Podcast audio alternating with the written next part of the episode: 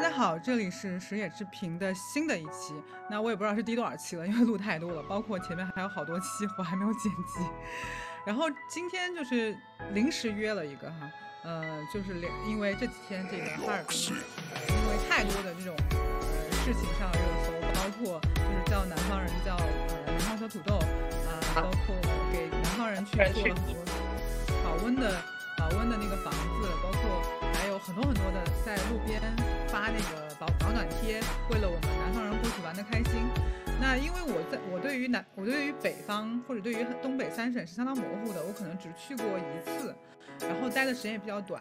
嗯，但是我对这个现象非常的好奇，或者我对东北三省也有一些好奇，所以我们今天就又请了我的一个我的好搭档，我的极客父亲来跟我唠一唠，因为他是啊他是东北人，然后他生活在成都，呃，但是他也有很多这方面的话题想要聊，所以我就约到了他。那还是首先请他给我们打个招呼。哎哈喽，大家好，我是小野江的父亲啊，这个频道常驻挨骂人口之一，今天又来了。对，然后我们今天就特别临时的约了一个，就是因为早上我看了呃极客你说了一个状态，你就说什么呃东北人现在的狂欢可能是很多年很多年的压抑，大概是这个意思吧？嗯，对。对，我就想知道说啊这个背后，其实你作为一个东北人，我相我相信你也有很多的感触，或者你看到这这种喧闹的场景，你也应该有很多感触，所以就想约你聊一聊嘛。嗯嗯，就是比如说你对现在的这个这个热闹的场景，这个哈尔滨这种泼天的富贵，你有什么要想要说的或表达的吗？其实是这样，我觉得 这个事儿就现在说哈尔滨的这个事儿啊，其实归根结底有点蹭热度，但是。出于我也是个东北人，对吧？这跟自己家乡这点事儿也不算蹭了。但是今天就反正先做一个前提的一个一个声明啊，就是今天说的所有的内容其实不包呃没有任何的这个情绪在里面，没有任何的这种负面情绪，不是在抱怨，比如说政策啊，比如说时代的变化等等，不是在抱怨这些，只是在阐述这些过程。然后在这个中间，这个东北人，包括我自己作为一个。土生土长的一个东北人吧，这个一路见到的这些种种的现象，包括自己有一些什么感悟啊，这些东西没有任何负面的抱怨哈，这是首先的一个声明，省得到时候又被人杠了。没事没事，被人杠有评论，就小宇宙的那个权重来说，有评论他就会给你更多的曝光量。哦，原来是这样啊！对对对对，所以有人就黑红也是红，有人杠总比没人杠的好啊。嗯，因为是这样，我是觉得，嗯 嗯，其实我从小在大庆长大嘛，然后大庆离哈尔滨其实从地图上来看是很近的，呃，但是东北有一个特点，就是地广人稀嘛，这个地方确实是太大了，然后这个人也确实是太少了，像从大庆到哈尔滨，像我小的时候啊，如果不是自己开车的话，就比如说坐那种长途的那种。大巴车要开四个多小时，差不多才能到哈尔滨。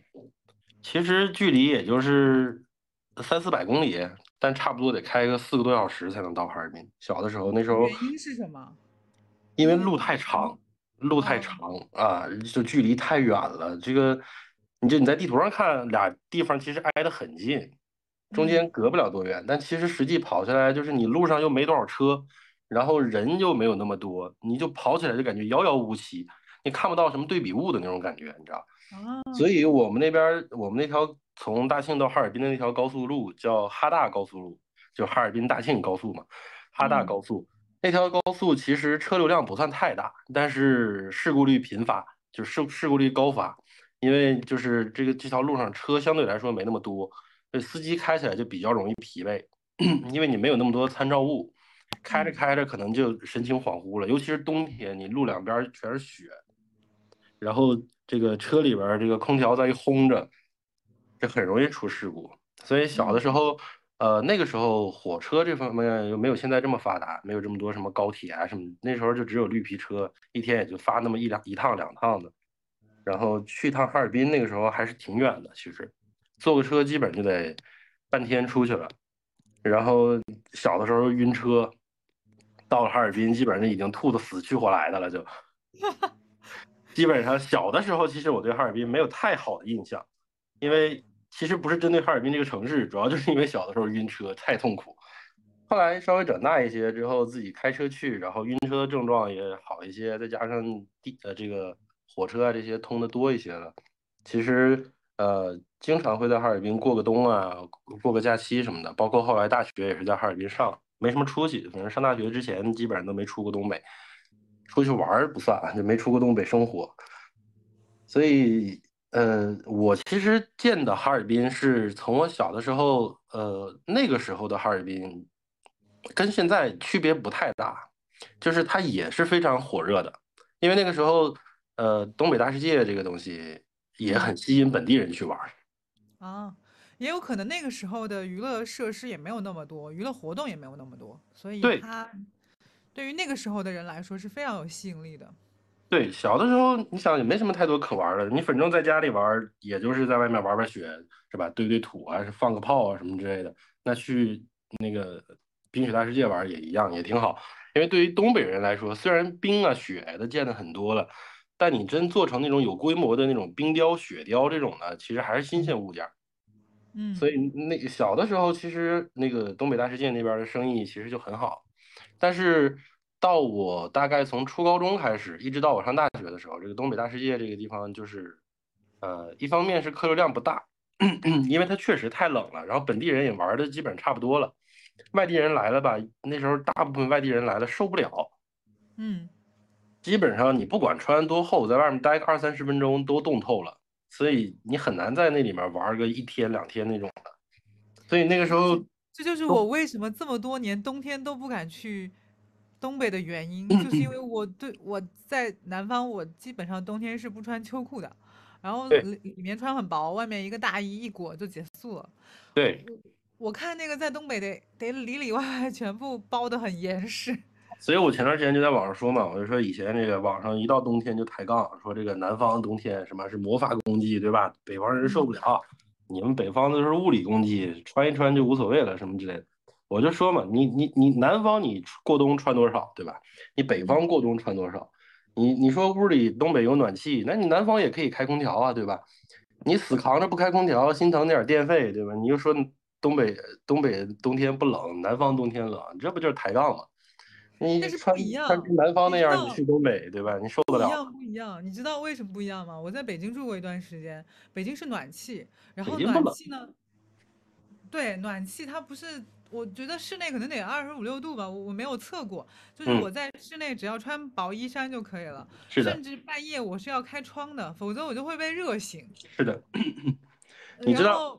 然后，但是在上海，如果你开暖气或者开空调的话，因为那个我，因为我们的空气是湿的嘛，你觉得那个传导那个热度感觉是，就是总是觉得它其实是这样，一方面是南方空气湿度大，导致了这个有点这种往骨头缝里钻的这种感觉。我在南方生活这么多年，确实也也有体会。但是还有一个很重要的原因，其实南方的房子本身没有保温层。哦。对吧？这样，东北的房子在建的时候，它这个墙体里面是要加保温层的，它这个墙是很厚的，包括它这个窗户。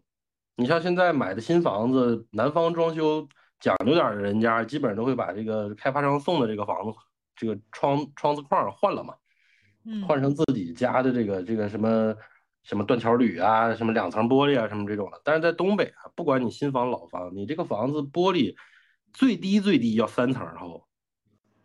哇，对啊，因为你要扛住这个风啊，因为东北本身又冷，风特别大，因为它是平原嘛，风特别大。然后你这个窗户必须要能扛得住这个风和这个温度，所以最少是要三层起的，很多稍微好一点都四到五层的。然后再加上你这个墙体里面有保温层，再加上你上下左右所有的邻居啊什么之类，大家家家户户都有暖气，你互相之间还有个热传导，对吧？但是你在南方不一样，南方是。呃，好一点的新的小区，它会有一个地暖，但是它没有保温层。而且，如果你是自己家装的地暖，上下左右邻居没有地暖，那你开了地暖之后，你上下左右的邻居就在分你的地暖，对吧？但你自己家里的效果肯定就会更差。所以在东北确实而且一关的话就会冷，就是一关的话它会冷得很快。就对，因为它不保温啊，对啊。对，嗯。就相当于小的时候看这种卖冰棍儿的什么，拿个棉被把冰棍儿包着嘛，对吧？就把这个冷气都包在里面。东北的房子就是这个道理。其实南方人去去东北有两个基本上不太好接受的事情，一个就是太冷，另一个更重要的一点其实太干。啊，对，很多南方人更受不了的是这个在东北这个干燥的气候，一个是天气本身就更干燥，因为它风大嘛，然后再一个很重要的原因就是他屋里这个暖气给你一直在里边这个，这东北话叫腾着，这个热气一直给你这么轰着，所以他屋里特别干。所以东北有个传统就是冬冬天的时候在家里吃冰棍儿嘛，就是一方面是因为家里热，另一方面确实是因为干燥的慌。所以才要吃冰棍儿、吃冻梨这些冻柿子什么这种水润的一点的东西，来来缓解一下这个干燥。原来是这样啊！对，我还想说，为什么东北人那么厉害？就是 我我的我的我的东北同事在上海，然后他就会说，我们东北我们冬天你吃过冻？他说你吃过冻梨吗？我说没有。说我们东北冬天都要吃冻梨。我说东北人也太抗冻了，就是那么冷还要吃冻梨。因为我自己买过冻梨在上海，然后我就受不了。因为我觉得那个真的冻牙，那玩意儿是用来喝那个汤的，它不是用来啃着吃的。明白。你要啃着吃，那牙谁也受不了，对吧？除非是假牙，不然谁也受不了。它主要用来喝那个汤。你们东北的冻梨都切片了。是，但是就怎么说？这就是说到这个东北之所以这么多年这么没落，就是因为没跟上整个国家这个市场经济的脚步嘛，对吧？它一个是没跟上，另一个是跟不上。它确实这种。它这种这种工业体系啊，导致了它没法跟着市场经济走。那现在有这样的一个机会了，对吧？那可不十八般武艺都给你用上了，对吧？而且我就对于东北的很多了解，比如说就是看《漫长季节》的切片嘛，包括很多那种现在现在什么新东北文学的崛起嘛，我就通过这些东西片面的理解嘛，好像是班宇、双雪涛还有郑直，好像就是好像是这三个人说是新东北文学。然后就是从他们对他们的了解里面，就是了解到一点东北，比如说，嗯，就是就东北的厂子是一个很厉害的一个存在，就是国国营厂子。嗯，这样，我我我，嗯，我因为因为我家里啊是这个石油系统，嗯，所以这个基本上就已经是这个怎么说呢，国企天花板之一了吧，就算是。对对对，嗯，所以就拿我自己的例子来举，就很实际，就是从小到大，小的时候家里，这个这个事儿也不是什么贪污腐败什么乱七八糟啊，这真的就是员工福利，正常的员工福利。小的时候家里过年过节，什么米面粮油，什么书衣服玩具炮，什么这些东西根本就不用自己掏钱买。哈哈。就是单位发。所以所以很多时候在互联网上有一个段子，就是看这公司行不行，就看他。就是过年的时候给不给发个什么。啊，对对对对对对对。对，小的时候就是这样，家里一到逢年过节，别说买了，发的那些都吃不完都。嗯。因为你想一家就两三口人，对吧？你，像单位一发，就是。经常就是什么好几斤肉、好几斤面、米什么乱七八糟这种，根本都吃不完的。然后包括会发各种购物卡，各种这个什么超市的券儿，然后商场的这种储储值卡去买衣服，然后给小孩发玩具、发书，然后每家再发点炮啊，什么鞭炮、礼花之类的这些东西。小的时候逢年过节根本就不用自己去买什么东西。过年就全了，基本上。对，因为你就吃的嘛，用的嘛，就连连鞭炮都有嘛，不都是？对，啥都有了，是基本上。所以为什么说东北人富啊，就是因为这个原因啊。其实不是因为他挣的到底有多少，是因为他相对来说花的少。嗯。啊，然后，嗯，你说。然后就是我之前去日本玩的时候，因为日本的那种呃，怎么讲，就是开的那种面包车接机的人，很多都是东北人嘛。然后我就我就瞎聊，我说你这口音一听就是东北的。我说你来多久了？他说我来十几年了。我说你十几年就是这东北口音还是挺纯正的，对，很很纯正。然后我说你们东北人有什么特点吗？就你你看来，他说我们东北人特别好面儿，就是说说说他跟我说的原话就是啊，他们即使赚一百，也要穿在身上，感觉自己赚了五百的样子，就是必须得有貂。然后大哥出门必须得有八蒜小妹儿，就就是那个八蒜小妹儿还必须得穿白貂。这些其实都是段子，这些其实都是比较夸张的一种段子的手法。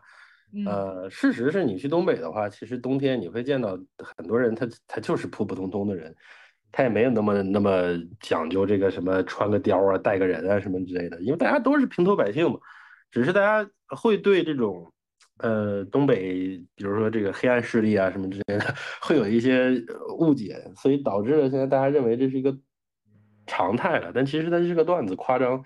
但东北人好面这个事儿确实是这个样子，因为。呃，这些年在外面东南西北哪儿都待过，经常会听到的一句话就是，每次在酒桌上一说你哪人，我说东北的，对吧？这所有人几乎都一个表现，就是我东北人能喝呀，这好像是一个非常根深蒂固的一个印象。但事实是以我，对，但事实是以我从小到大经历到的和见识到的，这其实东北人真没那么能喝。呃，一方面，呃。全国各地这种少数民族啊，其实是最能喝的，嗯，然后再就是像什么内蒙古那边，包括这个山东，其实比东北能喝太多了都。但是为什么会？山东人民真的太能喝了。山东人真的太能喝了，喝东北人跟喝孙子一样，真的，这实话。但为什么全国各地都留下一个东北人能喝的这么一个根深蒂固的印象？就是因为东北人他虽然不是最能喝的，但他一定是最能张罗的。啊，因为他好面儿，因为他好面儿，他那个排场得在那儿。对，所以就是我可能只有，比如说我喝白酒只有一斤的量，但今天来的这个客人他有两斤的量，那我豁了命也得往两斤上凑来陪你。所以导致了大家认为东北人很能喝，但其实东北人没有那么能喝，但他爱张罗，爱面子。嗯，然后还有段子就是什么大金链子、小手表，什么一天三顿小烧烤。嗯。这个其实也是，就是早些年，就像我说的嘛，大家，呃，东北这种经济体系下，大家都是这种，呃，大部分都是国企员工啊什么这些的。然后你大部分的，呃，大部分的这个人收入是比较稳定的，并且生活条件是还不错的情况下，那你当地的这个小本买卖啊什么乱七八糟这些也就好做，因为你的收入也更稳定，就，所以导致的就是员工们也还算比较有钱，就是相对。就是大家就是有点小钱的那种，然后做买卖的呢也不难做，所以大家手里攒下的钱就会相对比较快。而且东北人其实虽然在外面比较好面儿，说挣一百花五百那种，但其实对自己是很省的。啊，东北这个老太太呀、老头老太太、老一辈的人，包括像我父母他们这一辈的，就是四呃五十多岁的这些人，嗯，他们这些人是很省的，其实对内是很省的，对自己是很省的。他们是那种，就经常会见到。我觉得在在上海啊什么之类，你很少会见到，就是老太太去捡这些塑料瓶啊什么之类的过活的这种。他，我的意思不是说靠拾荒为生啊，是这个人他家里其实条件不错的啊，但他就是要去捡捡这个塑料瓶挣这个钱。他觉得今天不出门不捡点东西回来 就是赔了。对，我不是说靠拾荒为生的这些人，那哪儿都有，很正常。对。但东北很多很多老太太都是这样的，就是家里条件不能用不错来形容了，那就那都是很好了啊，很好，都是很好了。嗯，但是他他就要把这个瓶子攒下来卖，把这个出门碰着捡着个纸壳箱啊，捡捡着个矿泉水瓶什么这些都要攒下来去卖，甭管他能卖多少钱，他就要干这个事儿，他就是省这一辈子省习惯了。对他可能也是从苦日子过来的。对，然后。就是还有就是，比如说我的同学里面、朋友里面，就就是东北人，他就会说他们小时候都不用考试的，就是厂办的什么小学、幼儿园、工厂什么的。呃，考试还是要考的，但是厂办的这些学校确实是很多。然后，呃，其实还是最最直观的例子就是我们那儿的。其实我们那儿一个很怎么说呢，就是。这么多年，市政府是靠企业来养着的，嗯，啊，包括我们那儿很多这个修路啊，包括很多公交线路啊，包括很多学校啊什么之类这些公共体系的东西，其实是企业在养活的，不是市政在养活。哦，啊，所以这个学校一旦由企业来养活的话，那他肯定优先对自己内部的这个员工啊什么之类的是要有一定的优惠或和和这个政策的。所以包括小区啊什么之类的。当地建的很多小区，像我们那儿建的很多小区，不像别的城市，大家都是什么啊，这个恒大呀，什么绿地啊，什么乱七八糟投资去开发的这个小区。我们那儿不是，我们那儿都是这个企业来开发的，企业投资来开发的小区。然后呢？然后所以他们就就就对，就是所以厂办的子女就会生活相对来说比较有安全感一点。对，呃，对，就是相对来说被保护的更好一些。就像北京啊什么之类的，这就有军区军区大院长大的小孩嘛。其实像我们这边就是厂院长大的小孩，很多都是这个样子。就是你整个这个小区或者是这一片这个院儿里面，都是父母啊什么都是一个一个单位的，或者是相同体系里的，大家低头不见抬头见都认识。然后从小在一块长大，在一块玩。就像我们小的时候。在楼下玩，我我我小的时候经常就是，呃，四点来钟放学，我基本上放学之前就在学校把作业写完了，回家把书包一扔，五点来钟就在楼下吃完饭就开始玩，一直玩到晚上十点十一点才回家。对，我就觉得你们就是包括翟佳宁讲的他的生活场景和你讲的生活场景，都是我小时候没怎么经历过的。对啊，就是我觉得你们童年太过于肆意了。就是翟佳宁也说，说放学之后就做作业，做完作业就在公交站台唠嗑，然后一直唠到天黑回家，然后一直跟一帮小男孩或者什么的出去玩疯，然后我就没有这样的生活场景，我感觉我好像就放学就得回家，回家就得写作业，然后就就我的印象中，我就小时候放学就一直在写作业。对啊，我们那儿我们那儿造成这样一个很重要的原因，就是因为整个的这个小环境内大家都认识。像我小的时候，你像正常小孩在楼下玩啊什么之类的这种，你肯定得有个家长看着嘛，对吧？盯着点，怕不安全，怕出问题什么之类的。但我们那时候不会，我们那时候经常就是很多家长轮班儿。嗯，今天比如说十个小孩在楼下玩，这十个小孩的家长，对吧？今天就由第一个第一个小孩的家长轮班，他来盯，剩下那九个小孩的家长就在家该做饭做饭，该干啥干啥，然后到时候做好饭了，一块分点吃点就完事儿了。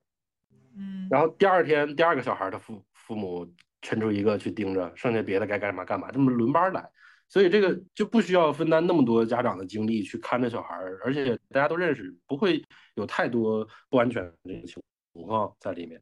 然后东北其实早些年是非常乱的，就是虽然嗯是的是非常乱的，就像上次我跟你聊天的时候，我跟你说我从小生长的这个环境。就跟热血高校一样，对吧？就天天打来打去，弄来弄去的。其实外面的环境也是这样，非常乱。但是，呃是因为什么呢？是因为盲流多吗？可是东北的工业很发达吗？是因为因为一方面是不能覆盖所有的这些人，再一方面是人嘛，总喜欢找点刺激，然后总总会有一些脾气在里面。然后东北人呢，确实相对来说脾气比较大。我一直在想，就是只是比如说我们，我通常就是我在我的朋友里面，因为我去过地方比较多，所以我相对来说没有那么扭捏嘛。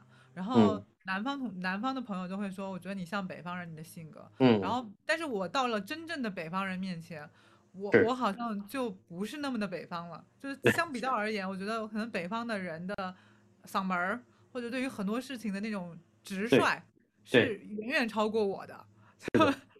就我我是能对比出来那个那个那个那个差值的，就是他们的嗓门儿，就是可能老他也是热情吧，可能老远就说搁家吃饭啊，什么什么什么，别客气啊什么。可能我跟他只是第一次见面，但是就能表现出如此的热情。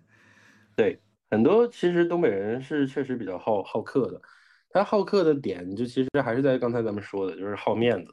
他觉得如果我不把你招待好了，那是我丢面子的一件事儿。我其实不在乎的是你到底会怎么样，我更在乎的是把你招待好了之后，我有面子这件事儿。其实是，嗯啊，所以对于东北人来说，他热情好客，他希望这些人来做客，他不会太排斥这些外来的人和一些陌生的人，就是因为这个原因。他认为，呃，就是有一种地主之谊的这种这种。主人翁意识，因为本身从小就都是在这种，呃大锅饭的这个环境里长大的嘛，所以这种主人翁意识会特别强。嗯，就是跟小的时候班班级集体荣誉感，对吧？这些乱七八糟是一个一个感觉。其实他就是主人主人翁意识会特别强。对，然后就是比如说你后来从大庆去到哈尔滨上学，那你对比如说你小时候对哈尔滨的印象和你长大之后对哈尔滨的印象有什么区别吗？我小时候对哈尔滨印象最深的一点就是哈尔滨经常停水，啊，然后然后那个时候我们就都说哈尔滨人不爱干净，不爱洗澡，这这是小的时候很深的一个印象。因为哈尔滨那边，呃，具体原因我还真没研究过，但好像是跟松花江什么乱七八糟那些有关，所以哈尔滨市区那边经常会停水。嗯然然后我们小的时候就经常说哈尔滨人不爱干净，但其实这是一个很很错误的印象。当然长大之后去哈尔滨，其实我在大学四年在哈尔滨待着的时光是很开心的。呃，哈尔滨几乎满足了我对大部分城市的需要，嗯，就是比如比如说它有自己的文化在里面，嗯，对它，不是那种，因为大庆本身啊没有那么多的文化在里面，没有那么多城市文化在里面，它只有工业文化。因为它这个城市建成总共就跟建国的时间差不多，它这个城市没什么太多底蕴在里面。对，然后，所以一个城市没有本身的城市文化的话，它就没有对应的美食文化，嗯对吧？所以我我在哈尔滨是几乎能满足我大部分的需求的，就是它有足够的城市文化，它有历史底蕴，它有很多很多。因为我这个人比较喜欢看一些街景建筑，嗯、哈尔滨有很多很多俄国的建对俄国的，还有那种巴洛克式的那种建筑，我很喜欢嗯啊。然后呃，它每个建筑背后就会带出一段故事来。嗯，然后它是一个有美学素养的城市和文化是的。是的，然后包括它，因为这些底蕴在里面，所以它就会有很多它美食文化。我这个人又爱吃爱玩儿，然后所以在你印象里面，你觉得哈尔滨我是很喜欢哈尔滨的。其实好吃的东西排，比如说前三或前五的是什么？或者你要跟大家推荐，比如哈尔滨最好吃的，你觉得会是什么？老厨家，这是我在哈尔滨这么多年最喜欢的一家店了。嗯，它是什么？吃哈尔滨本帮菜的。哈尔滨本帮菜，我我不知道应该怎么形容，哈，就是地道东北菜，就是地道。东北菜，对，没没听过上海人或者江浙人就会说对，你们那儿叫本帮菜，对，对，我没听过东北本帮菜这说法。因为我们就是会说嘛，比如说淮扬菜，啊，说对是国宴用菜嘛，因为我是江苏人嘛，就淮扬其实菜比较出名。其实这样，它是这么多年，其实呃，东北呃算是一个在全国相对来说神秘一点儿的地区。很多人对东北其实没什么太多了解，尤其是南方一点儿的人，没什么太多了解。就像上大学的时候，很多认识的南方的人都会以为北方人还住在炕上什么之类的这些，对吧？很多人是没这个认知的。其实可以理解，因为太远了，确实太远了。不是，是以嗯前的影影视视作品品是吧啊，对，但但你要理解的是，大家都在与时俱进的嘛，对吧？我影视作嗯品不能代表东北永远停留在八十年代，对吧？是是，所以所以，但是退一万步讲，就算在八十年代的时候，东北也是大部分都住床了。我的我的朋友告我的朋友是呃一汽子弟嘛，他是长春人，他就嗯。跟我说，他们一汽以一汽子弟在学校被教育的时候，就是以一汽子弟为荣的，然后可能全全家都是一汽子弟嘛，就是父母都在一汽上班，然后孩子在一汽的什么厂办学校里面上学嘛。然后他说他们很早就实现了这种住宅的现代化，然后他说好像跟上海比，就是他们他们那个长春那块地儿是比上海的现代化建设要更早一些的。嗯，嗯这个就有一个问题，就是因为建设的太早了，所以导致了它很多东西是不完善，或者是需要长期去维护的。啊，等到上海和江浙一带发展起来，沿海城市这边发展起来之后，反过头来再看东北当时的那些东西，当然就觉得落伍了，就觉得它旧了，对吧？但你说那好好的房子，对吧？它也没怎么着，你也不能就给它推了呀，对吧？嗯当时在这个九几年的时候，我印象很深，在我们那儿，当时是这个江主席和这个李总理在任的时候，当时李总理去我们那儿参观，我们那儿当时建了我们那儿的第一批的高层，九几年的时候，那个时候是三十多层的一个高层的小区，嗯当时总理看见之后，就跟我们那个市委就说了，以后不要建高层，因为地方大人少，你建高层没有意义。啊，你要平摊开才能带起这个城市的发展嘛。你你你把它全集中在高楼里面，是他住的是高层，人多什么之类，但是问题是你那么多地空着有什么用呢？嗯所以在很长一段时间里，我们那边都没有再建高层。这就是为什么我们那边的房子啊什么的看起来相对就会感觉简陋老旧一些，但其实如果往根儿上倒的话，东北的这种小区集成的这种现代化是非常早的。嗯，明白。那说回那个好吃的呢，就只有一家可以推荐吗？没有好吃的是我刚才之所以会说到，就是说全国各地对各个地方有对东北各个地方有误解，是因为其实大家都知道，也就是在东北也就那么几个叫得出来的城市，在外地人看来啊，也就是沈阳、哈尔滨、长春，然后可能最多再加个大连什么的，也就是这几个地方。嗯然后很多人会认为，呃，沈阳其实是整个东北最核心的区域，也是最发达的城市。其实是它比嗯哈尔滨其实是要更好一些的。但其实，呃，这也是这几年很多人对东北的一个误区吧，就是认为，呃，好像东北的文化发源其实是在沈阳那边儿，感觉好嗯像体验会更好一些。这些也没毛病。但是其实沈阳的吃的，它很多东北菜是经过改良的，它会呃加很多的糖。沈阳人是比较爱吃甜口儿，哦它这个包括烤肉的这个蘸料，包括吃的很多像这个菜里面是要加糖的，其实嗯有一点点像上海的那个口味啊，当然它不哦是那么浓油赤酱的。然后这个，但是如果要往根儿上倒，说这个吃东北菜最地道、最核心、最好吃，也不能说好吃吧，就最最地道的吃法、味道，其实是哈尔滨这边儿，是黑龙江这边儿。嗯这也就是为什么我推荐这个老厨家这家店的原因，就是因为它是呃发明锅包肉这道菜的。啊啊锅包肉，对，锅包肉，对，锅包肉，它这个是当年为了迎合俄国人的口味去发明的一道菜。嗯嗯，是由他们家做出来的，所以这家店已经有一百多年的历史了，然后店规模也比较大，然后物美价廉，确实是物美价廉。作为一个这种老牌百年的店来说，要扔在上海什么这种地方，对吧？你吃一顿人均怎么着不得一一一百多来，对吧？但嗯在在那儿的话，其实两个人一百块钱左右吧，能吃的很好了就已经，而且菜的味道也很地道。嗯，明白。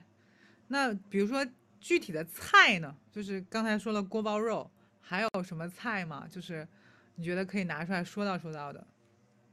嗯，其实是东北出名的菜就那么几个嘛，什么杀猪菜啊、锅包肉啊，然，后什么地三鲜啊，嗯然后呃，包括一些像我们那边儿这个小鸡炖蘑菇这种的。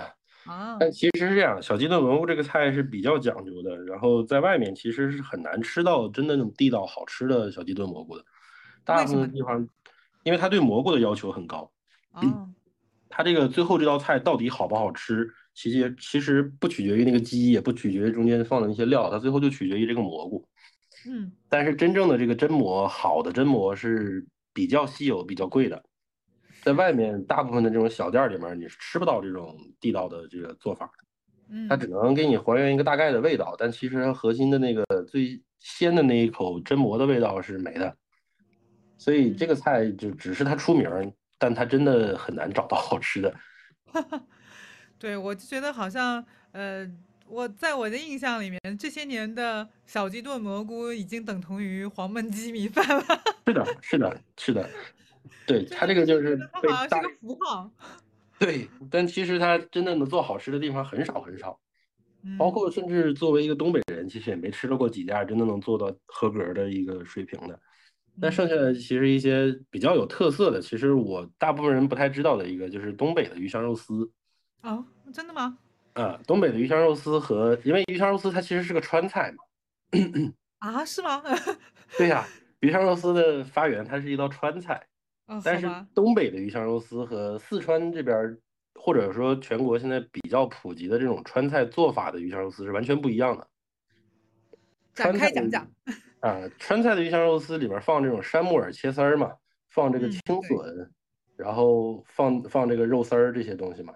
东北的这些东北的这个鱼香肉丝不一样，东北的鱼香肉丝是呃肉丝，然后木耳片儿，然后里面儿放那种小豌豆，哦，然后切一堆胡萝卜丝儿什么这些的。然后它这个酱汁儿不是拿糖醋口勾出来的这个鱼香味儿，它这个酱汁儿是拿番茄酱勾出来的。哦，所以它其实怎么说呢？就是你要真比说这菜好吃啊，那肯定还是本味的这个川味儿的这个好吃。嗯，但是它是一个很有特色的一个一个东西，就是东北特色的一个做法。就是你说它，因为会不会因为你你们离俄国近，然后番茄酱更早的传入到你们那里？对，是有这方面的原因。因为包括很多俄餐啊，中国四大俄餐不也包括是这个这个哈尔滨那边的这个，比如说老红梅啊、波特曼啊什么这些的嘛。嗯，就是它很多东西其实是跟俄国有结合的。还有就是，比如说你在成都嘛，因为成都的烧烤也很有名，然后比如说东北的烧烤也很有名。成都的烧烤是有名的难吃。那你可以讲一讲，比如说在你印象中，你觉得就是。就是东北的烧烤有什么值得推荐的，或者说厉害的地方吗？东北其实这样，烧烤这个东西大差不差，基本上你在东北随便找一家烧烤店去吃都不会太差。嗯，然后哈尔滨比较出名的又上规模的，因为现在人吃东西相对来说还是讲究干净嘛。嗯，吃的少少说你得卫生嘛，对吧？你有些小店儿它确实相对没那么卫生。东北比较大型的这种比较好的这种的烧烤店。就是金刚山，嗯，也是一个挺出名的。当年他最开始闻名全国，是因为三幺五闹上电视台了，然后这个当时是说他这个后厨不干净，嗯，但后来这个金刚山老板在当地反正也是有一定的这个实力的，然后 把这个后厨整个就整改，全全亮厨了，然后也是开始加了这个摄像头啊什么之类的，是。国内餐饮业比较早做这种方面整改的一个先例了，包括像现在这个海底捞什么之类的，现在不也开始搞这个吗？是，对，但是金刚山搞这个东西确实要领先他们这些不少，也是当时被打击的没办法，生意总要做下去的嘛。所以这个后期的这个金刚山的出品的品质，包括它这个卫生条件，包括它服务，非常非常的热情，服务非常热情。我记得我。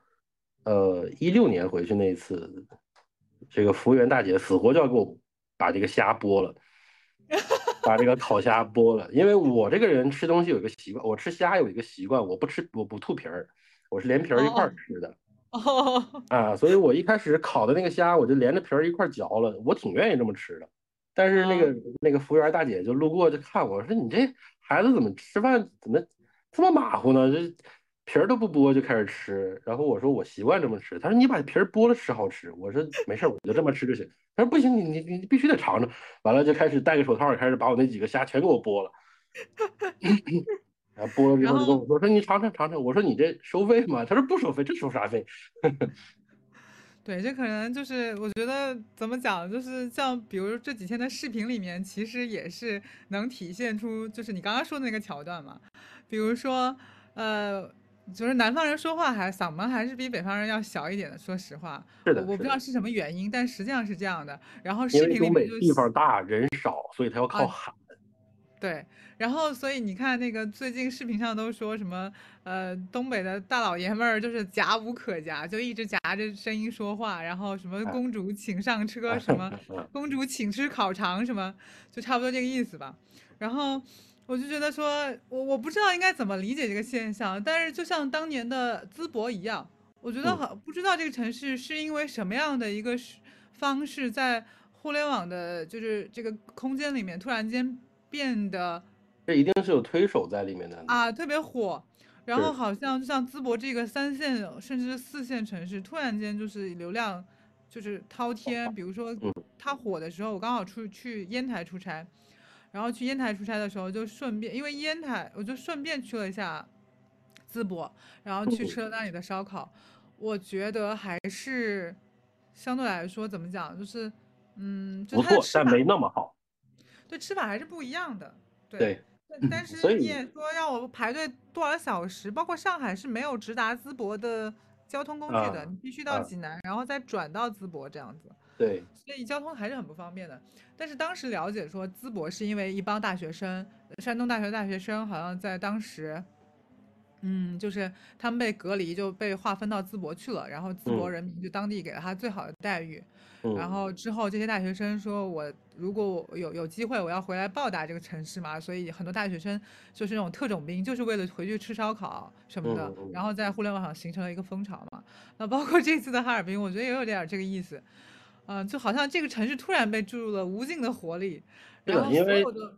嗯，所有的文化都感觉好像都变成了一个怎么讲，就是就是就是文化的文艺复兴的感觉。就是你们可能你们东北人玩剩下的东西，在我们南方人眼里都是新奇的好玩的、没见过的。对，因为它有一定的差异，文化差异在里面。对对对，然后别样的生活体验，包括我在网上看到一个帖子，就说洗澡文化，就是我们南嗯方人是不太去 公共澡堂洗澡的，是，然后也不太习惯说，就是脱得光光的一帮人在一起，对。对然后你就看网上有一个帖子说说，呃，是都脱光吗？要穿泳衣吗？要穿 就是洗澡的那个衣服吗？他说不是，是单间儿吗？不是，都是一帮人在一起。要搓澡吗？是脱得光光吗？是。然后就是你就直直的、很坦诚的面对着对所有的人，然后以及搓澡的就是大爷大妈们。其实其实这个事儿你要硬说的话，扬州多少能挂点关系。为什么？扬州的搓澡啊，也是全国出名的呀。不是是吗？对呀，有个假江江苏人。就是因为我可能很，就是怎么讲，我可能在那儿的时候没有这个感觉，我只知道修脚确实很有名，但对是它包括修脚、搓澡这一套都是很有名的，所以这个就是嗯。说到东北为什么会有这种洗澡的这种，大家一块儿跟下饺子这这种这种这种习惯，其实还是因为早些年的这个集体经济嘛，大家啊，都。是一个厂区的，对吧？东北这个天气寒冷，然后水资源那个时候相对来说没有那么丰富，然后家里洗澡的条件，因为你想，你如果你的卫生间只能用来上厕所的话，和你的卫生间要加上一个洗澡功能的话，这个区别是很大的，其实。对，它要干湿分离嘛。对啊，所以对于当时的条件来说，在家里洗澡是一件不是不能实现，但是比较困难、比较费劲的一件事儿。而且冷啊，而且而且冷啊，我不知道哎，应该对呃，还好，因为有暖气嘛，还好，但也还嗯是会冷。但是你出去洗就方便了呀，大家都都出去洗就方便了。你只需要有一个小区附近有一个到两个浴池可以集中供暖、集中烧热水，然后集中去洗就，就就方便了呀。所以就留下了这么个传统的这个文化，导致了东北人喜欢去洗，有这么洗浴文化的这个事儿。但其实，呃，就像我上大学的时候，有很多南方同学来去去在学校澡堂子洗澡就不习惯，然后见过很多这个男孩在里边洗澡，就是轻一点的是穿着内裤洗，严重点的穿着秋裤洗对，啊，他他就不好意思脱下来嘛，他穿着秋裤在这洗。我们一开始还纳闷儿，说他妈的穿秋裤你洗的没洗的干净吗？就，但是一开始我们以为是他懒得洗裤子了，就干脆一他就是其实就是害羞嘛。对，后来发现不是，人真就真就是抹不开。其实也可以理解，因为你在南方，你出去也就是游个泳最多，对吧？你游泳还穿穿条裤衩呢，你在北方突然脱得干干干净净的，确实不习惯。但是，呃，在我上大学的时候，其实东北很多一些所谓的高端浴池啊，但其实它的嗯收费并不高端，只是它装修很高端，嗯，已经开始做这种单间儿洗澡的对策了。就是它它这个单间儿不是那种完全说我带个门儿有个单独的房间的那种单间儿，它是拿嗯这个墙给你隔一下明白。啊，每个淋浴头那儿隔一下，然后你就在这个这个空间里面冲。如果没有人探头进来特意看你的话，他是看不见你没穿东西的。嗯，而且我看，我不知道，好像有一部电影叫《洗澡》，我不知道是谁谁写的。然后哦，挺早了那个电影。对，很早很早。然后嗯我在我的概念里面，就是我我感觉东北的洗澡文化更像是一一个所谓的社交空间，就你泡澡，然后都都都得吹牛唠嗑，对对对吧？对然后就是，然后就前前几天我听那个翟佳玲的新一期的那个播客，他就说什么，就像我们这种人，就是我觉得我们这种人就是南方人哈，可能嗯。是东北搓澡的大爷大妈们最喜欢的，就是因嗯为我们都没怎么搓过澡，嗯所以我们身上的灰啊、泥儿啊，对，就是应该还挺丰富。是这个事儿是是是，就是南方人每天都洗澡，几乎就是也不能说所有南方人，大部分南方人都习惯了一两天洗一次澡，嗯，然后但是普遍也就是冲一冲，然后打个浴液什么的，也就差不多这样了。但北方是讲究这个三天到五天洗一次大澡，就是你嗯要去去浴室找这个搓澡的大爷大妈，去给你摁那儿蜕层皮的。就你甭管你每天冲的到底有多干净，打了多少浴液，最后给你摁在那儿，你都一定能搓出很多东西来，这是肯定的。也甭管这姑娘看着多白白净净的，对吧？真真把一南方姑娘每天洗澡看着干干净净的，摁到东北浴室它，也一样能搓下那么多泥来，这确实是。有一天，有一天那个，有一天那个，我记得杨超越问过一一段话，说说女明星怎么没有听说过女明星搓泥？就感觉好像就大家都会搓那个灰搓泥，为什么女明嗯星没有这个词语？然后那个不知道哪个主持人接了一句说，因为女明星只有去角质，没有嗯搓泥的说法。对，就是用磨砂膏嘛。啊，对对对对对，对，我之嗯前就是我说这磨砂膏不就是东北这个搓澡巾吗？我说一码事儿嘛，这不就？而且就是，而且听说那个东宝东北的洗澡文化极其发达，是包括你进去之后，就是能，就是他他带帝王般的享受。哎，对，自助餐嗯餐，然后很也不贵，好像什么六十八、三十八，很多它是包含在门票里了，都已经。我就觉得这太夸张了，这在这在上海至少得两三百吧，因为你首先我们场地又贵，其次就是。我就觉得很夸张，因为你你你就是等于在带自助餐自助餐的这个逻辑，那至少得三四百，我觉得。是的，所以所以这就是，其实东北，嗯，怎么说呢？物价本身啊，就是如果说你你评判物价，肯定不能光你饭店说一道菜卖多少钱来看，对吧？你肯定要走进，比如说当地的这个菜市场，你去看一看他卖这个菜价是多少什么的。受困于这个运输条件，包括这个天气情况，其实东北的这个菜市场的价格啊，完全不比什么深圳、上海便宜。它的消那为什么？费其实是不低的，所以这就是为什么，但为什么他做生意会把这个东西价格打起来，就是因为它场地费相对会低很多，啊，因为这个才是大头，对吧？你这个嗯食品这个加工费什么乱七八糟食材费用，这其实对于大生意来说，中中型或者大型生意来说，这这算啥呀？但你大头其实是在场地费那边，但东北的场地费便宜。我记得印象很清楚的一个，就是很深刻的一个，就当时我大学毕业的时候，有一个同学，啊，他家里是做这个就是中小型生意的，然后他当时毕业的时候，因为什么原因来着，我记不清楚了，反正就是延期毕业了，拿不着毕业证，然后他就愁啊，就不知道怎么办啊，就说那也得找点事儿先干着，但你没有毕业证，当时找不了工作啊，他说嗯。要不然跟学校后面先开一个米线店。一个那种就是专门给学校这个学生吃的这种小的米线店，当时嗯。在我们学校后门，他就盘想盘一家店，那个店其实呃环境当然也很恶劣了，但是当时嗯。他就差点钱，然后我就给他拿了一点儿，当时他那个房租啊是六千块钱一年，我去，太吃惊了，这个。六千块钱一年，当然他那个环境确实很恶劣啊，但不管多恶劣，这种东西你你你搁在呃一一线二线城市，你都是不敢不敢考虑的价格，对吧？对啊，而且就是这就这就突然间理解了我们上一次聊的那个穷鬼乐园，两两块五一扎啤酒，所以这就是为什么理解。对啊，为什么你锅包肉卖六十八一一盘儿会被人把连锅端了，对吧？为什么你嗯你你正常东北的一家菜馆儿一道菜那么大一盘儿就二十块钱十多块钱那种的？因为它本身场地费相对要低很多，包括你开洗浴也是一样。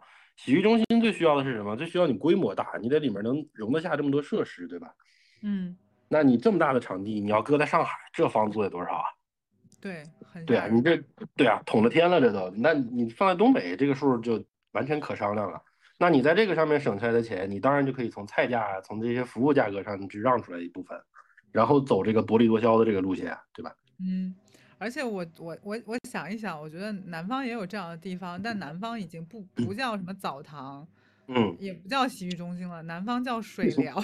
水疗、水吧、水疗会所，啊，对，里面的东西好像差不太多，就是也有搓澡的，也有自助，就是吃的，然后也有什么按脚的，也有按摩的，还有什么精油推背，什么好像对对都有。正经的不正经的，一般都有，反正。但是 这个这个呃，东北这个这个兴起的是比较早。其实早些年小的时候，在这个呃我们那边就是有几种，一种是像刚才说的这种中型和大型的这种洗浴的地方，它这种叫洗浴中心，是啊。然后像小的那种的，像我们这种小区附近都会有，每个小区附近都会有一到两家，这个叫大众浴池。啊，啊，大众浴池就是那种很平价的，就十块钱、十五块钱一张门票。你进去随便洗，带搓澡什么乱七八糟，这全包括了。这种很小，对他不管饭，但是啊，他不管饭。但是十块钱的物价也很感人啊，同学。是啊，你就进去，你跟里边洗一天都没人管你，然后你在里面搓澡啊什么都可以，然后拔罐儿什么都可以，但是就不管饭而已。然后像那个时候在那种那种地方，它最多一般也就是两层，然后小的一般一般也就是一层，最多加个地下可能，然后。环境也是比较有限的，它装修肯定也没有那么高高级，但是就算在在这种大众浴池里面，一样也是你进门之后就有人把拖鞋给你拿过来，把你脱下来的鞋给你拿去擦了什么之类的，这种这些服务的都是做到位的。所以为什么你们的服务那么好啊？我就觉得有点吃惊，就是因为开的很早期，因为内卷啊，好吧，因为一一旦任何一件事情它达到一定规模之后，你要想在中间再。对吧？立得住脚的话，你就得内卷啊。有一家干了，你就得都跟着干啊。是，对吧？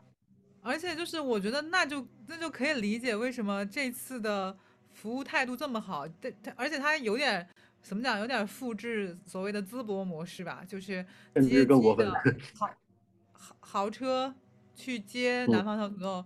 因为我当时去淄博的时候，出了淄博的高铁站。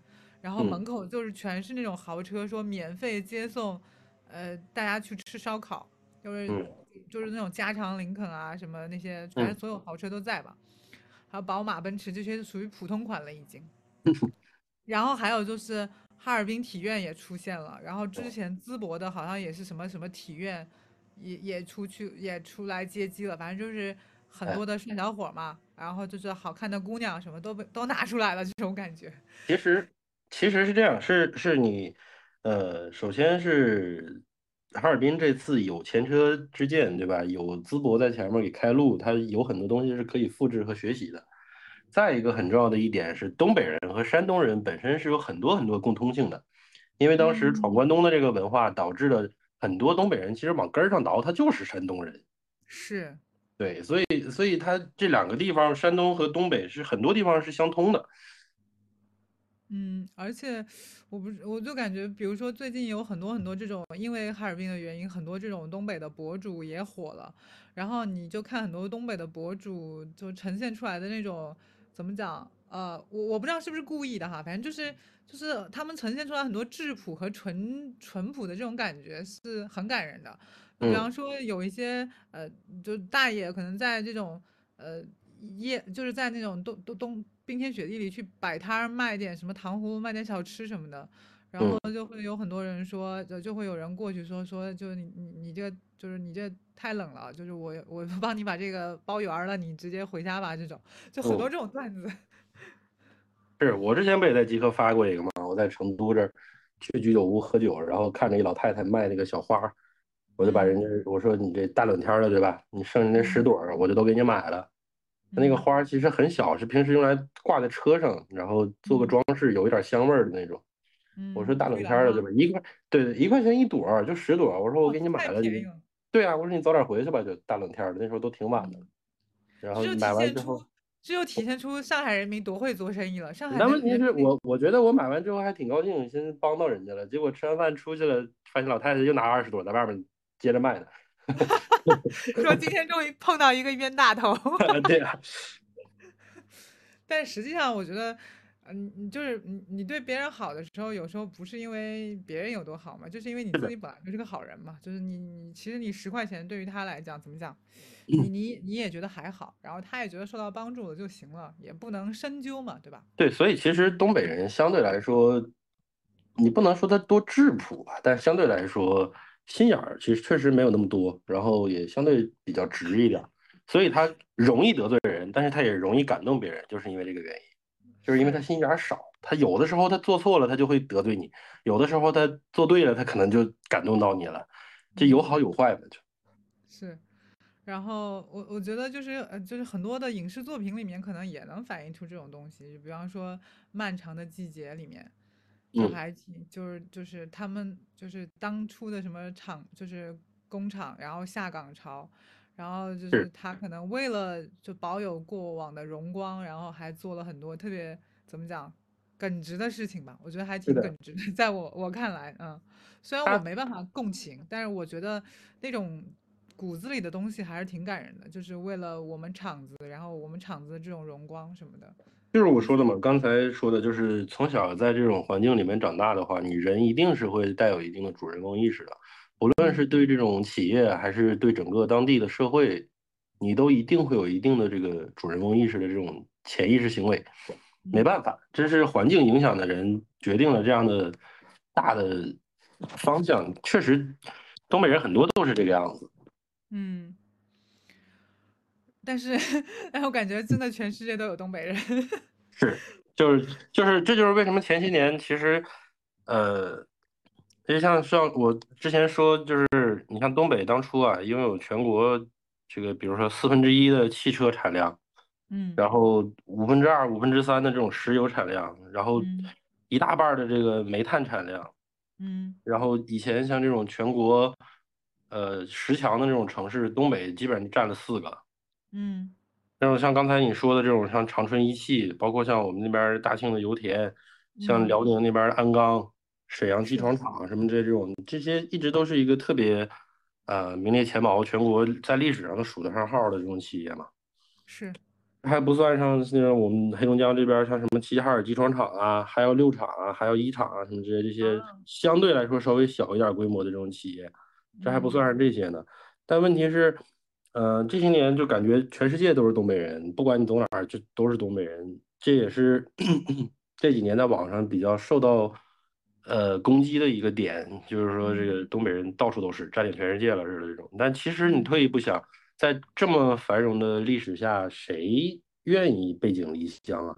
嗯对吧？没有人说就生下来我就一定要离开我自己家乡，对吧？我就不愿意在这儿待，这种很少吧？那么哪有那嗯。么多人愿意背井离乡呢？但是东北人走到这一步，他没有选择，没有办法，所以只能到处跑，没有办法。嗯，我其实没有去，没有没有去，没有细细的玩过东北嘛，我只去过大连嘛。然后你们。也你也讲说大连其实不能，他们自己都不觉得自己算东北人，大连自己不承认自己是东北人，主要是对对对对对，然后我说，对，对 我觉得这也可以理解嘛，因为嗯、呃他们可能在文化上面，包括在历史的很多历史事件上面，可能确实是怎么讲，对，受到过很多的影响吧，外外国的影响，是的，嗯。然后我就觉得，就是在我的记忆里面，还有就是对哈尔滨的印象，还有就是，呃，或者是对，我不知道是不是整个东北，还是只是哈尔滨，就是格瓦斯大列巴和哈尔滨红肠，嗯嗯，是，还有可能这是哈尔滨的代表，马迭尔冰棍儿，对。对，这是比较代表的一些比较能带得走的吃的，所以它会比较出名儿。因为你看大列巴、格瓦斯，像红肠这种东西，你是随便，因为早些年你知道出去旅游是要给人带这种伴手礼、带这种土特产回去的嘛，得嗯给自己亲戚朋友啊、同事啊什么的带一些。现在不兴这个了，现在反正你在网上都买得着，没必要带嗯了。以前那时候不发达的时候，只要你出去玩了，尤其是你单位啊什么的，你自己出去玩，请个假出去玩了，回去你多少得给同事带点东西意思意思，对吧？那个时候，所以像红肠啊什么这种东西就很好很好带啊，所以它闻名全国啊。嗯，而且在上海好像有一个什么哈尔滨食品厂的一个店，我忘嗯，了在哪里了，好像在在在在一个主干道上，还是对，还挺出名的，我记得好像是。啊，对对对，然后很嗯。多人会去排队买嘛，然后嗯。就是我我还我我还我还我还记得挺出名的这地儿，只只是我忘了它 具体在哪儿，因为我路过那儿。嗯。对，然后我觉得还有一个原因就是文化输出的原因，是因为上海很可很多地方是可以见到，比如说哈尔滨水饺店，或者嗯。是东北水饺店，或者是嗯，什么 齐齐哈尔水饺对。店，然后，里面好像通常来说就两个单品吧，好像就是，各种水饺和哈尔滨红肠，和红肠，对要不就还有就是大骨头。对，方便好弄。然后嗯 像刚才说的这种，就是像哈尔滨本地的这些好吃的这种，哈尔滨有条街道外，道里区和道外区有条街嗯那边的道外，那边那条街比较老旧，但是里面的店很多店都非常有年头了。然后呃，用当地的话讲呢，就是每一家在道外能干得下去的店，都一定有他自己的本事。嗯啊，就是我们当地的说法就是，呃，道外一条街，肘子能给你做出一百样花来。啊啊，所以就是 那条街里面会有很多吃的，所以它像像像这种酱骨头，像肘子，啊，像这个包括一些鱼，那边都是很出名的做的吃的。但是你像肘子啊什么这种东西，它带不出去啊，嗯，它也不太好做，而且它耗功夫。大骨头这种东西，说难听点，说实话，现在这个餐饮行业里面做大骨头太好糊弄了，对吧？你一根骨头上甚至都不用带啥肉，就可以卖你三十块钱、二十块钱。嗯嗯，对啊，这这对于商家来说，这太好的机会了，不会放过的。而且据说就是据，因为我我我据说东北的菜的分量都巨大。是，确实是。就就因为你知道上海菜真的是非常小碟儿，但摆盘会非常精致。精致，对我很喜欢。我们可能黄瓜就一盘酱黄瓜，可能我们就四个到六个。对。然后可能这一盘酱黄瓜六六个那那那算多的了，六个。对，就收就就得收你六十八块钱，对吧？对。然后，但是可能这个这个分量在东北人看来，就简直就是怎么讲，就是就是奸商。对啊，你就像。前前些年，就是我朋友在成都这边吃烧烤，就点点那个烤玉米啊，对，我们是按按粒卖的。对，你道，对这边就是拿几粒儿穿成一串卖的那种，你东北这种就直接一穗儿上来了。对啊，一一整根儿嘛。对啊。所以就是还有很大的文化差异嘛。对你觉得，比如说在你的印象里面，你我刚才我没有提到的这些好奇，你还有没有什么想要补充的呢？我其实，我其实这样，是我自己的播客，其实最近也想做这个聊的这个东西了，但是今天聊完了，我肯定就不做这个了。然后，呃，我其实比较想做这个话题的一个点，是因为我其实是想尽量消解掉一部分大家对东北人的仇意。啊，有，当然，当然，这个仇意是你如何察觉到或怎么来的呢？呃，今年这个仇意小了很多了。今年因为这个这个这个哈尔滨争气了，对吧？少少了很多了。前几年在网上这个仇意是很大的，一方面是因为四处都有东北人，再一方面就是因为东北人这个脾气啊什么之类的，确实也给自己招了不少黑。嗯。然后其实想说的就是，你比如说像，呃，当时就是说这个东北人为什么会到处都是啊？嗯。那各地就是。东北先发展起来之后，你全国各地很多这种子弟城市是需要发展、需要传帮带的。那你作为这个共和国长子，那你肯定就要做出一定的牺牲，对吧？所以它无论是像这些，呃，像这种钢材啊、焦炭啊、机械啊，或者是像这个大米、粮食、石油，包括这个很多的人才，其实都是在输出的。嗯。啊，这些都是不做买卖、不做这种任何交易的这种单向输出。嗯，但你作为咱们国家这个历史来看的话，你经历这种大战之后，你重工业你是严重不足的情况下，那以东北因为挨挨着这个俄罗斯、挨着苏联嘛，它有这个地理上的优势的话，那作为一个工业基地来发展强工业、重工业，那它是一个其实是一个骨骼，它决定了你这个国家够不够强、够不够硬。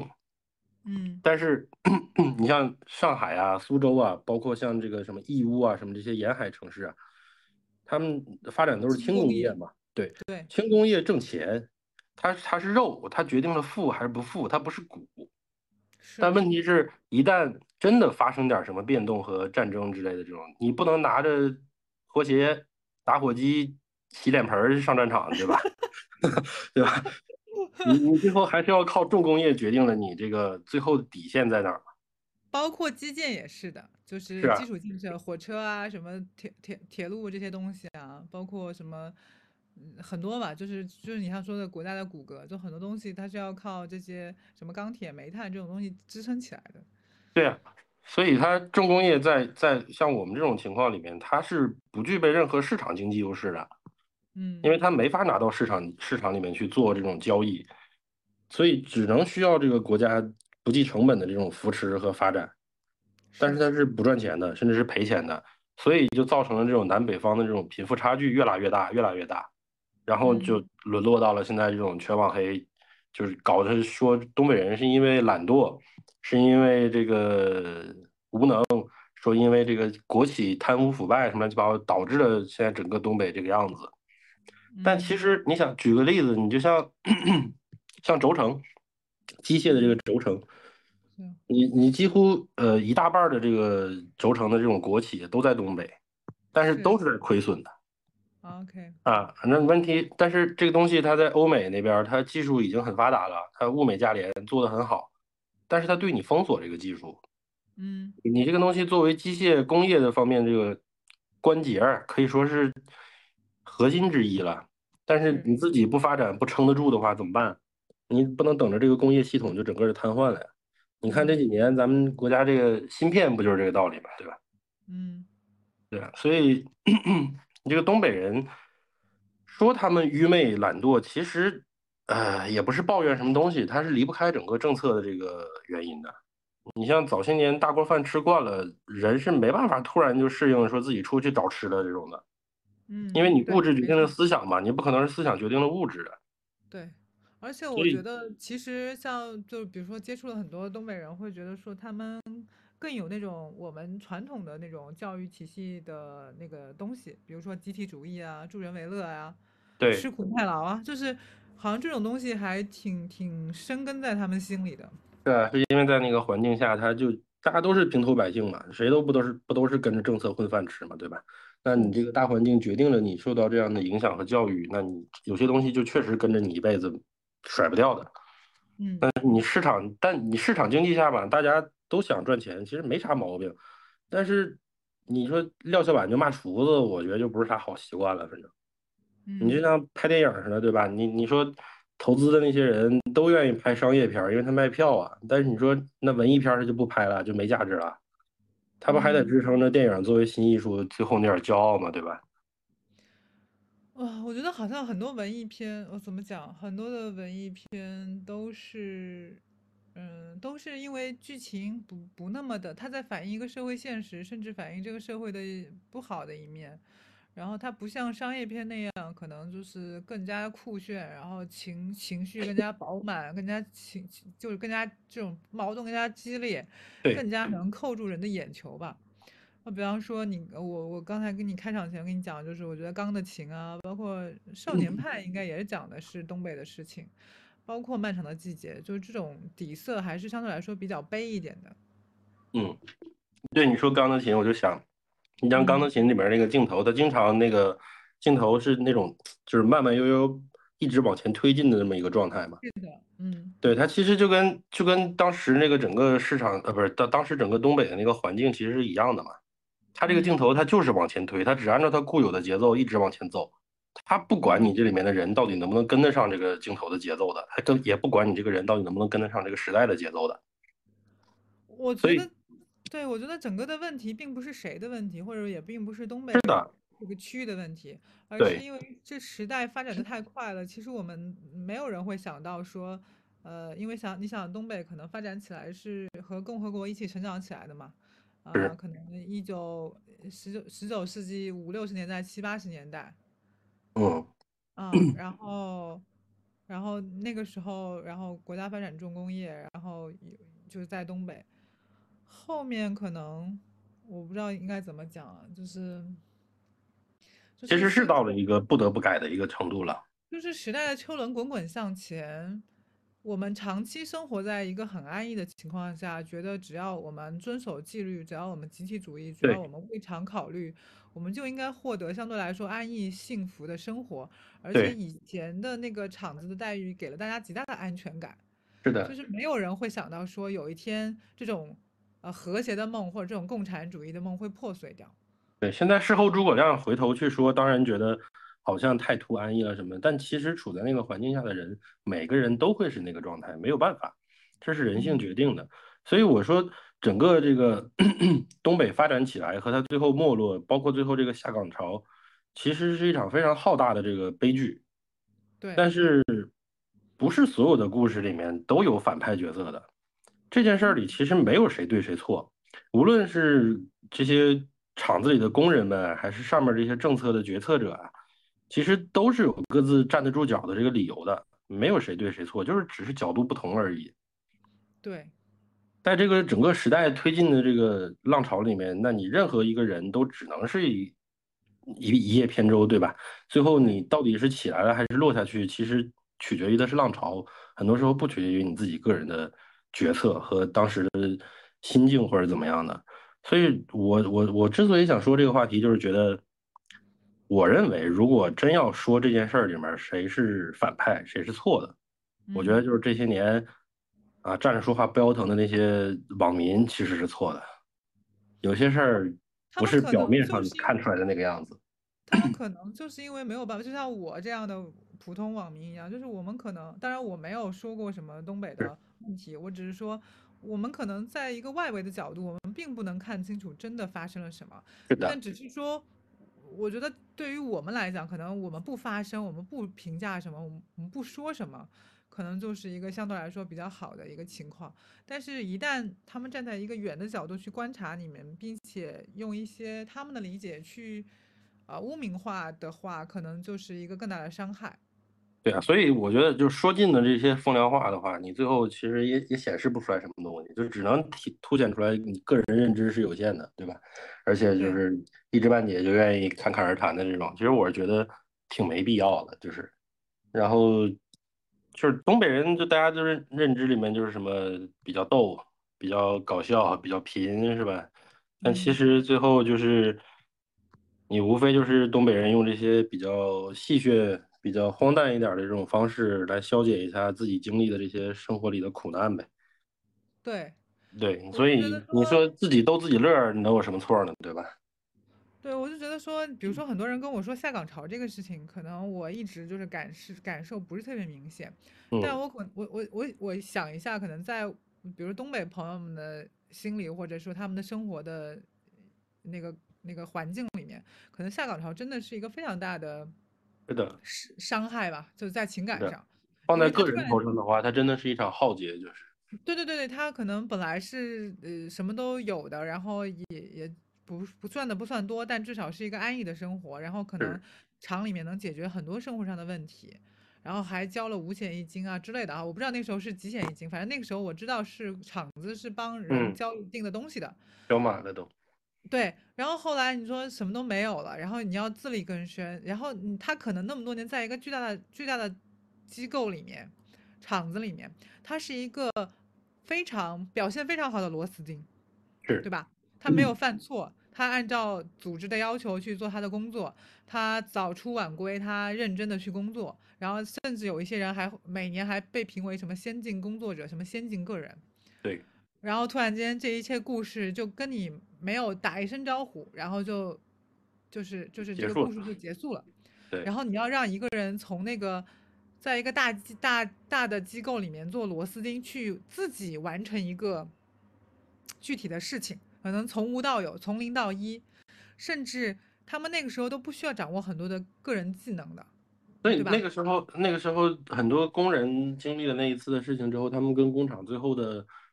联系就是当时签了合同之后，然后可能一次性给个七八千一一两万的这种赔偿，然后就结束了。然后社会会去安排你进行一些，比如说专业技能的培训，比如说一些像什么理发，对吧？这些这些个个别技能的这种培训，然后就把你扔到这个社会里面去，去面对这个。浪潮的话，你是很难去挣扎的。到最后，到底成还是不成，这个已经不再是由你这个个人来决定的了。其实，对，而且就就是我们换句话来讲，就是比如说二十三十年前的下岗潮，跟现在的裁员潮，其实是对，就是历史平移的再次发生吧。对，所以所以现在可能逐渐大家也逐渐意识到了。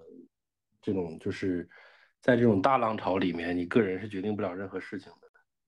对，而且就像我我我我不知道，我们只是在这里畅想一下，比如说以前的时候下岗，呃工工厂会说我买断你的工龄，然后我给你付一个两三万块钱、四五万块钱，我我我感觉好像两三万块钱已经非常两三万很多很多了，对。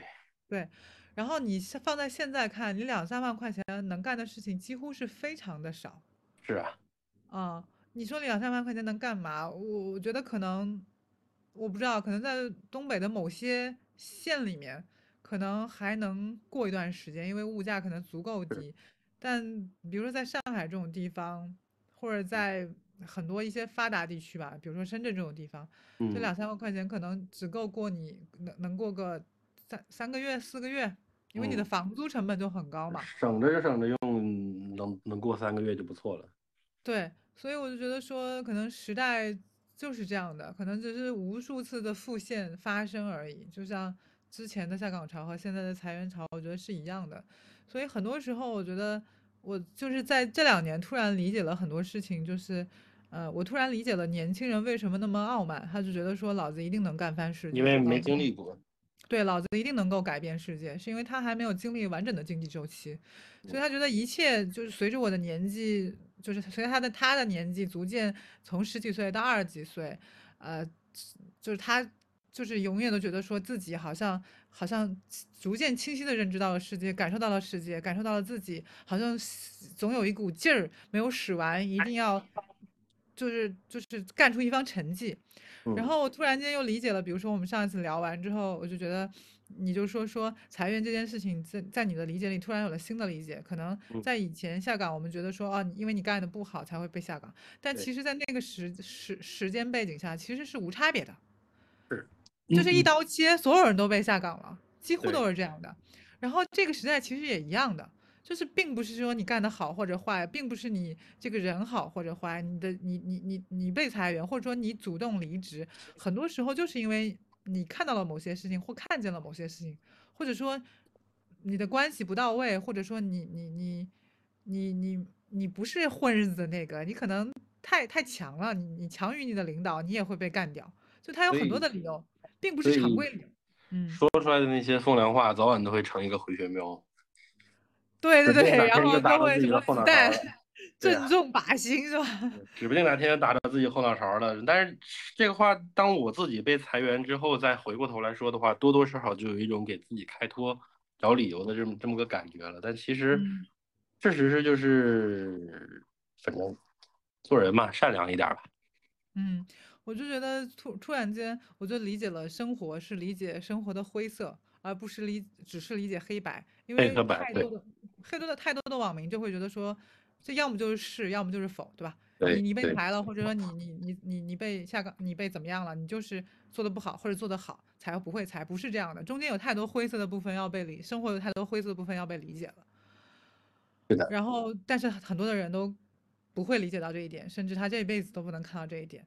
所以我就觉得说，这两年我对于，我觉得自己可能通过呃这些就是疫情的原因，或者说通过对于周围人生活的理解，我理解了太多的形式。我甚至不觉得说有些人到中年之后他怎么样，是因为他不努力，有的时候跟努力没有什么关系。对，嗯，其实大家都很努力，为了活下去，大家都很努力。其实，是，而且你就像比如说像哈尔滨这次的事情，你说他是因为他努力吗？我倒未必见得。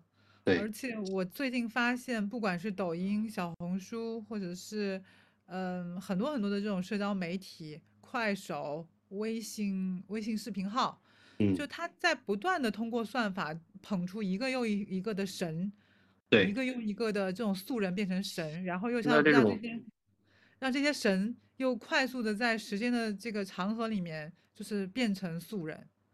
现在这种流量投放和这种广告优化是非常深的一种，怎么说呢？商业模式了，这不是普通一个人能去抗衡的东西，所以客观一点、冷静一点去看待这些事情吧。我觉得就是，而且他在造梦，就像抖音这段时间捧出的，就抖音不断的有素人出现，就变成一个流量的，就是就是怎么讲，就是一个流量的巅峰或者高嗯潮，然后嗯又迅速的陨落。就像最近火的那个纹神，就嗯，他就是一个普通的素人，然后突然呃，间被流量捧到，了这种巅峰，然后一个晚上可能赚了几千万、一个亿，然后嗯，每一个素人都会觉得，每一个玩抖音的素人就觉得，为什么下一个机会，对。不能是我呢？对。